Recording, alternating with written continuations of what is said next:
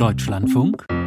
Interview die deutsche Wirtschaft ist im letzten Jahr geschrumpft und für dieses Jahr sieht es nach Ansicht der meisten Ökonomen nicht besser aus. Spätestens seit dem Ukraine-Krieg ist Deutschland wieder vom Motor zum wirtschaftlichen Sorgenkind Europas geworden und angesichts verengter finanzieller Spielräume tut sich die Ampel schwer, sich auf Wachstumsmaßnahmen zu verständigen. Die Union hat es da leichter als Opposition. In einem Brief an den Kanzler fordert sie einen Zwölf-Punkte-Plan zur Belebung der deutschen Wirtschaft. Am Telefon ist jetzt Carsten Linnemann, Generalsekretär der CDU. Schönen guten Morgen, Herr Linnemann. Guten Morgen, Herr May. Also doch keine Aufkündigung der Zusammenarbeit?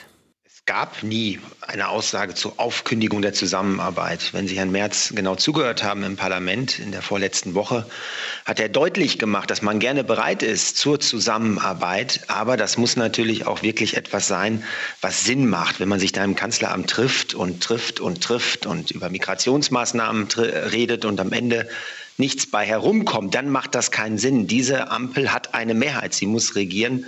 Und wenn wir konstruktiv mitmachen können an einer oder anderen Stelle, machen wir das natürlich. Also ich habe genau zugehört. Äh, wortwörtlich hat er gesagt, bitte ersparen Sie uns künftig Aufrufe zur Zusammenarbeit, hat Friedrich Merz gesagt. Also es gilt im Prinzip nur in die eine Richtung, aber nicht in die andere Richtung. Genau, und danach hat er gesagt, es macht nur Sinn, wenn es ernsthafte Vorschläge sind, sonst nicht. Äh, Nochmal, Herr May, wir können jetzt äh, lange darüber reden. Diese Ampelregierung hat eine Mehrheit. Nehmen Sie nur mal das Beispiel der FDP, den Soli abzuschaffen. Dazu bräuchte sie uns gar nicht. Sie könnte einfach regieren. Wir müssen ein bisschen aufpassen, jetzt in Deutschland nicht Nebenkriegsschauplätze aufzumachen. Es gibt eine klare Mehrheit das hat die Ampel. Sie kann regieren. Da, wo es Sinn macht, machen wir mit. Wir haben schon ganz viele äh, Gesetze, ganz vielen Gesetzen zugestimmt. Aber wir müssen schon die Kirche im Dorf lassen. Keine Ablenkungsmanöver. Die müssen jetzt mal regieren. Das ist der Grund, warum es in Deutschland so viel Protest gibt, weil diese Ampel nicht regiert und nicht für die Menschen da ist, sondern über die Köpfe der Menschen hinweg regiert. Okay, dann reden wir jetzt direkt über Ihre Forderung an die Ampel, die Sie ja auch deswegen aufstellen, weil die Ampel, wie Sie sagen, nicht regiert regiert. Sie wollen unter anderem die Unternehmenssteuer auf 25 Prozent absenken. Das sind Mindereinnahmen von, hm, bummelig, 30 Milliarden Euro. Wie wollen Sie das machen?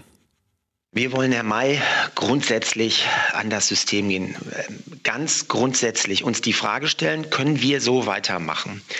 Ähm, wir könnten jetzt eine Steuerreform hier machen, da was machen und einfach Geld in die Hand nehmen und ausgeben. Dann wird sich aber am Ende des Tages nichts verändern, wenn wir nicht an die verkrusteten Strukturen rangehen. Das heißt, wir müssten uns ansehen, in welchen Bereichen Deutschland reformbedürftig ist. So, und da ist das Beispiel ähm, Sozialstaat dass der von dem, vom Kopf auf die Füße gestellt wird, dass das Bürgergeld in dieser Form abgeschafft wird und dass wir ein gerechtes System schaffen. Ähm, rund 100.000 Menschen, die vom Bürgergeld in die Arbeit kommen, ähm, ähm, schaffen drei Milliarden Euro Steuereinnahmen, um es mal so platt zu sagen. Das Heizungsgesetz, wenn wir das in dieser Form zurücknehmen und an unserem Kurs festhalten, CO2-Preis und gleichzeitig sozialer Ausgleich, werden wir diese ganzen Milliardensummen nicht brauchen für die Förderungen, die übrigens unnütz sind. Wir sehen das im letzten Jahr im Mai, das können Sie sich gar nicht vorstellen. Da hat dieses Land so viele Gas- und Ölheizung verkauft wie selten zuvor. Man schafft genau das Gegenteil. Und wenn wir dann noch Wachstumsimpulse setzen, dass derjenige, der arbeitet hat, mehr Netto hat, dass die Überstunde steuerfrei ist bei Vollzeitarbeit, dass nicht alle 450 Euro Jobs oder 520 Euro Jobs machen, dann entsteht Wachstum, Impulse. Aufbruch. Und dann komme ich spielend auf 50 Milliarden Euro mehr Steuereinnahmen. Naja, also bei der letzten Unternehmenssteuerabsenkung 2007 war das, da hat es zehn Jahre gedauert, bis das Niveau der Steuereinnahmen wieder das gleiche war. Das geht doch ehrlicherweise nie auf. Das wird Geld kosten. Das müssen Sie mir jetzt mal erklären. Das ja. hat zehn Jahre gedauert, das stimmt nicht. Wir haben jedes Jahr in den zehn Jahren zwischen 2009 und 2020, ich glaube bis auf ein Jahr, jedes bis Jahr die, mehr Steuereinnahmen bis die Unternehmenssteuern, Bis die Unternehmenssteuern wieder auf dem gleichen Niveau waren.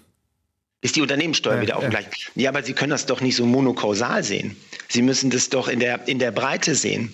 Wenn ich beispielsweise sage, die Überstunde ist steuerfrei, dann werden viel mehr Menschen Anreize haben, mehr zu arbeiten. Dann wird natürlich genau in diesem Bereich vielleicht die Steuerlast abnehmen, aber insgesamt in der Breite wird sie ja zunehmen am Umsatzsteuer, an Einkommensteuer und so weiter. Deswegen ein monokausaler Zusammenhang bei Steuersenkungen ist immer ökonomisch nicht richtig. Mhm. Aber okay, also angenommen, das funktioniert mit dieser und anderen Maßnahmen, die Sie jetzt gerade erklärt haben, so gut, dass dann tatsächlich der Aufschwung kommt und dass durch den Aufschwung dann mehr Geld in die Kasse gespült wird. Sie werden allein mit dieser Maßnahme trotzdem in den ersten Jahren, weil das braucht ja immer eine Zeit. Es ist ja nicht sofort, dass dann äh, der, der, der Steuertopf spult. Sie werden Geld brauchen. Sie werden viele Milliarden brauchen. Wie soll das gehen?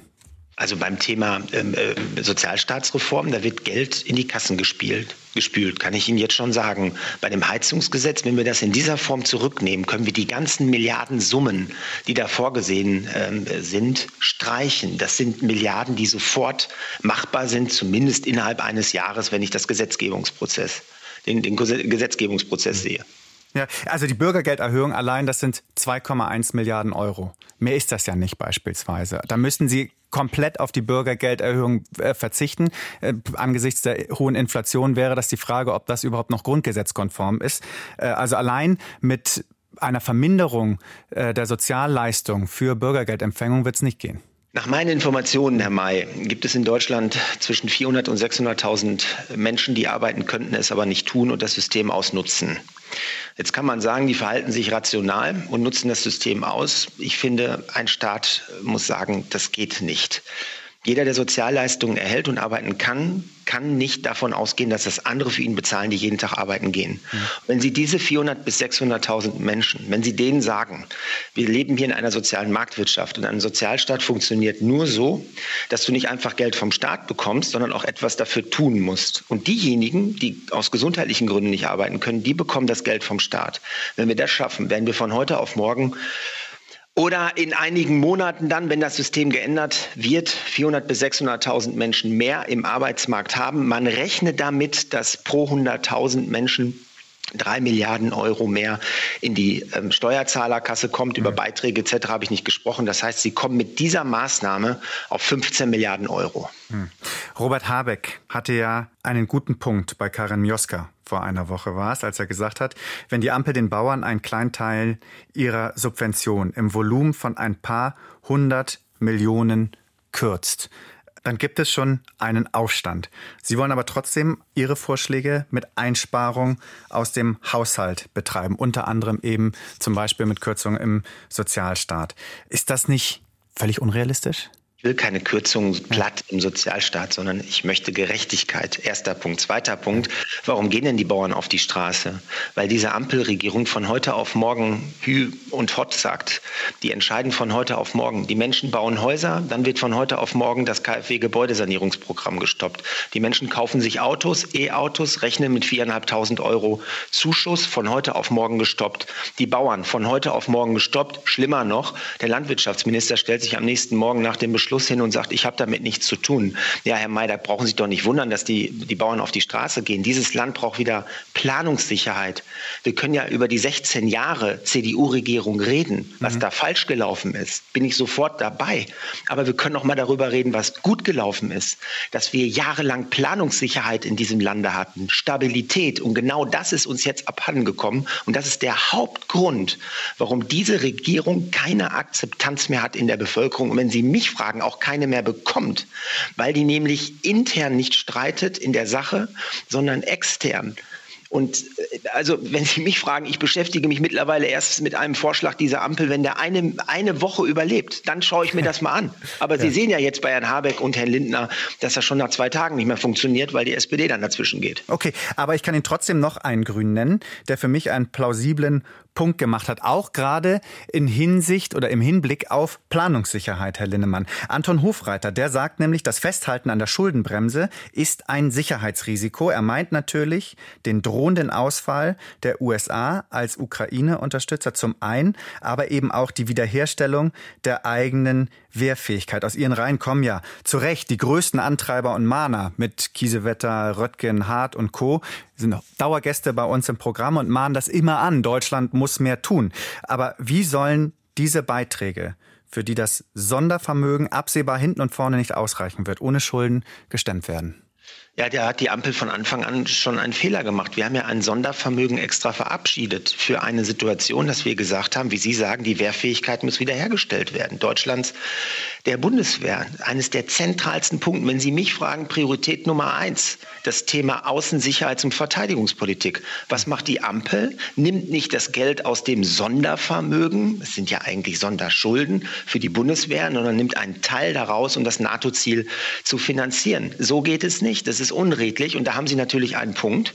Da werden wir uns ehrlich machen müssen. Das heißt, wenn wir wieder regieren, werden wir fokussiert das Geld aus dem Sondervermögen nehmen, um strategisch, perspektivisch die Bundeswehr wieder zu dem zu machen, was sie nämlich eigentlich sein sollte, eine wehrhafte Truppe, die dieses Land verteidigt innerhalb des NATO-Bündnisses. Aber auch bei Ihnen ist das Geld endlich wird das Geld nicht reichen, um all diese Ziele zu erreichen. Das ist jetzt doch schon absehbar klar. 50 Milliarden Euro ab 2028, die müssten Sie aus dem laufenden Haushalt finanzieren. Ja, da muss man mal perspektivisch äh, denken und äh, planen, dass wir das jetzt machen. Ich kann Ihnen nur eins sagen. Wenn Sie jetzt sagen, ja, dann müssen wir einfach mal die Steuern um fünf bis zehn Punkte, Prozentpunkte erhöhen, dann werden Sie genau das Gegenteil von dem schaffen, was Sie nämlich schaffen wollen, nämlich kein Wachstum. Wenn wir allein dieses Jahr, Herr May, so wachsen würden wie die EU im Durchschnitt, oder nehmen wir das letzte Jahr, weil das ist passiert, 2,5 bis drei Prozent. Wenn wir so äh, wachsen würden, beziehungsweise wuchsen, dann wäre es so, dass wir 30 Milliarden Euro äh, Steuereinnahmen mehr hätten heute. Mhm. Diesen Zusammenhang, den müssen wir einfach sehen. Wenn wir den nicht sehen, dann sparen wir uns nicht nur kaputt, sondern dann hat dieses Land keine Perspektive. Deutschland ging es immer dann gut, wenn wir Wachstum hatten, wenn das Potenzialwachstum bei 1,5, 2 Prozent äh, lag dann ging es Deutschland gut. Und da müssen wir wieder hinkommen. Mhm. Ich will gar nicht mit Ihnen darüber streiten, ob äh, wir jetzt dringend Wachstum brauchen. Ich glaube, das ist unbestritten. Äh, aber nur wenn wir jetzt zum Beispiel in die Historie schauen. Ronald Reagan können wir jetzt ja zum Beispiel nehmen als großen US-Präsidenten, der ja auch für viele bei in ihrer Partei doch als, als, als Vorbild äh, dient. Der hat ja eben auch ganz stark die Steuern gesenkt, hat ein enormes Wachstum entfaltet damals in den mhm. USA, aber Super. die Staatsschulden, die Staatsschulden sind ja seitdem in den USA, ich glaube, ja, nie mehr wieder äh, wirklich in den Griff bekommen worden, mit Ausnahme von ein paar Clinton-Jahren, glaube ich. ich glaube, dass Amerika ein ganz anderes Verhältnis zu Schulden hat. Also dort ist es seit Jahrzehnten einfach immer höher gegangen. Ähm, Sie sehen das auch an den Zinslasten, den die Amerikaner haben. Ich weiß nicht, ob das auf Dauer gut ist. Aber Vorbild für Deutschland sollte es nicht sein. Kern ungefähr das gemacht, was Sie jetzt fordern.